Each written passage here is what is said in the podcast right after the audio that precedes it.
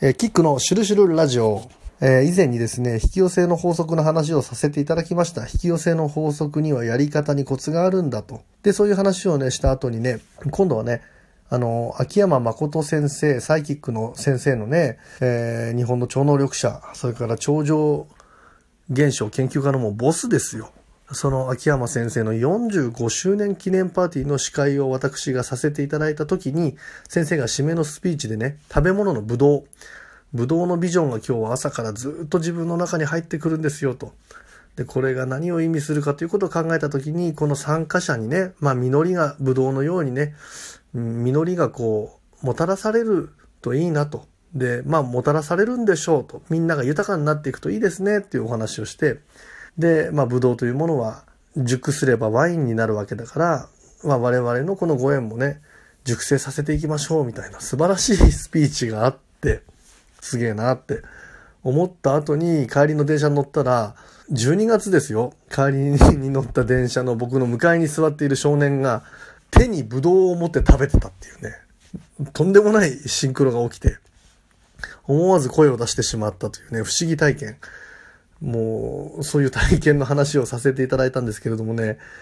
まあ、引き寄せということでね、僕と秋山先生の中で忘れられない話があってね、まあ、タッグを組んでやらさせていただいたんですけれどもね、月刊ムーの公開の実験があったんですよ。市場実験というので、秋山先生がこのマーフィーの法則っていうんですけどもね、まあ、マーフィーの成功法則、引き寄せの法則の仕方を簡単にレクチャーして、すごく簡単で、まあ、とにかく引き寄せがあるんだということを信じて行おうと。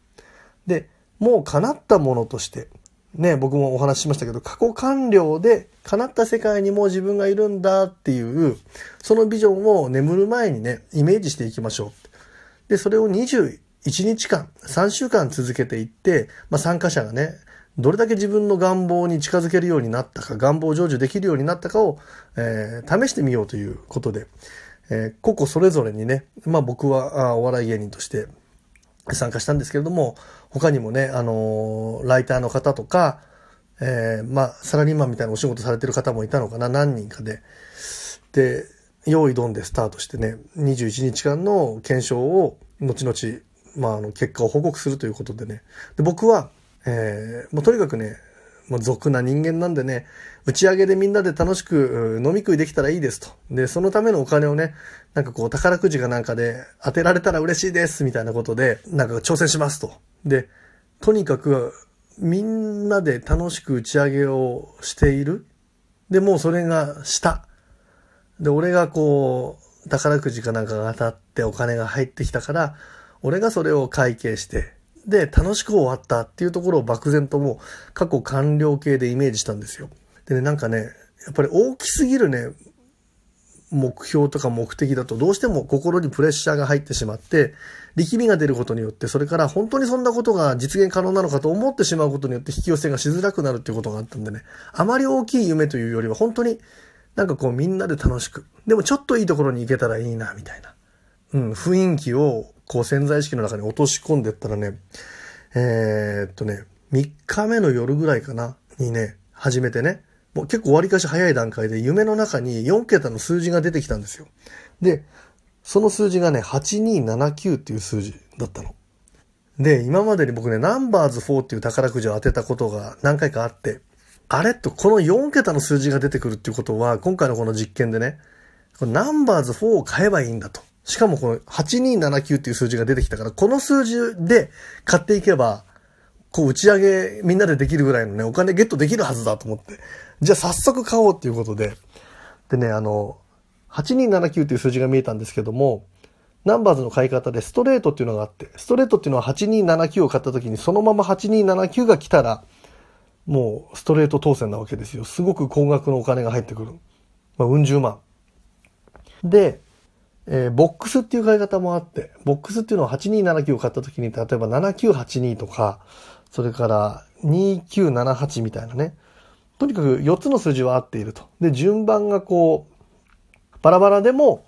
当選になります。OK ですよっていう買い方で、で、それらを両方抑えられる買い方がセットっていう買い方があって、セットで買おうと。うん、8279は見えたけども、その数字の順番がこう定かだったかどうかも自分の中でもやっぱり夢でぼんやりしてる部分もあるからね。で、8279が見えたんだけど、その8279という数字で、えー、7月4日から7日までとりあえず4日間、投資で、えー、まとめ買いでね、その数字を買ったんですよ。で、まあ、投資で買っちゃったもんだから安心してて、忘れてたんですよね。もちろん寝る前には、なんかこう、みんなで打ち上げして、ああ、楽しかった。いい打ち上げだったな美味しかったな過去完了形にしてね、入れてたんだけども、忘れてて7月7日、七夕の日ですよ。ふとね、直感が走って、あれ？と。これちょっと、ナンバーズの当選、調べてなかったなっていうことでね、調べてみたらね、えー、なんとですね、僕8279が見えたって言いましたよね。7月7日の当選番号が7982だったんですよ。あーっと。これ、これ順番はバラバラだけども、セットで買ってるから、セットボックスっていうのの当選だと。やったーっていうことで、もうめちゃくちゃ嬉しくて、財布の中から自分が買ったナンバーズ4のね、剣を引っ張り出して、当選番号を確認したら、もう愕然としたんですけども、僕がね、8279が見えていたにもかかわらず、8278を買ってんですよ。もうめちゃくちゃポンコツでしょ。1の位をチェックミスしてんの。マークシートでチェックするから。1の位9にしたつもりが8、1個上の8をね、チェックしちゃってるんですよ。もうこの時ほどね、自分を恨んだことはないね。だからダメなんだと、俺はと。もうこういうケアレスミスを今まで何度やってきたことかと。うわ、もう最悪だなと。もう打ち上げも、もう、まあまだね、残りのチャレンジ日数あるとはいえ、こういうところで逃しちゃうとダメなんだよなと思ってもう、嬉しさから一点どん底の心境になったんだけど、ちょっと待てと。まあ、連日一応ね、投資で4日間分購入してたから、その前の当選番号も見てみようと思ったら、今度ここで2度目のびっくりで、前日の7月6日の当選番号が8872だったんですよ。ね、1の位のチェックミスすることによって僕は8278を買ってたんだけれども、6日の当選番号が8872で、こっちが当選してたんですよ。もうめちゃくちゃびっくりして、もうもう混乱したもん。心がこう、もう、もうすごい揺れて。当たったと思ったら、いや、外れてる。しかもこんなミスで外れてるわと思ったら、そのミスした数字がその前日に当たってたみたいな。もうなんかもう精神状態がグラングランに揺れて、で、よくよく確認したらね、なんとね、8、279が見えてね、7982が来てた、その7月7日に当たってた数字よりも、チェックミスして当たった7月6日の数字の方が当選の金額が高かったんですよ。でね、もう晴れてね もうそれをすぐに編集部にもう報告して、秋山先生に報告してやりましたって言って、8万ぐらいだったのかな、当選金額。7万台後半とか8万ぐらいだったと思うんだけども、それでね、あのす、べてのチャレンジが終わった後、報告会も兼ねてね、まあ、他の参加者の結果まちまちだったんですけども、一番ね、目に見える分かりやすい形で当選したということで、まあ、雑誌の方でも取り上げていただいたりしながら、みんなでね、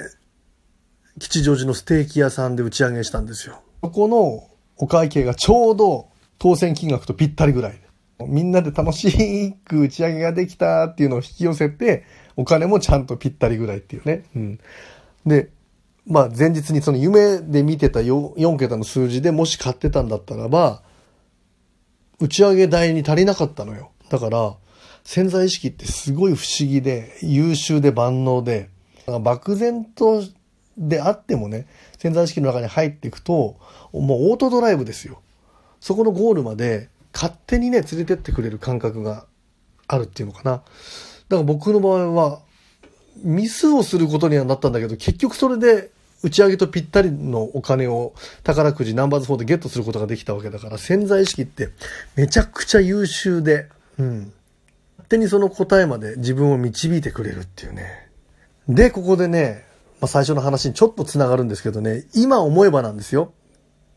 これ2、3年か4年前の話だと思うんだけど、だから、あの、秋山先生のパーティーの、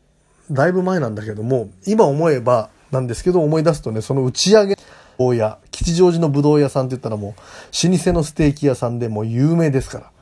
うん、なんか今思えばね、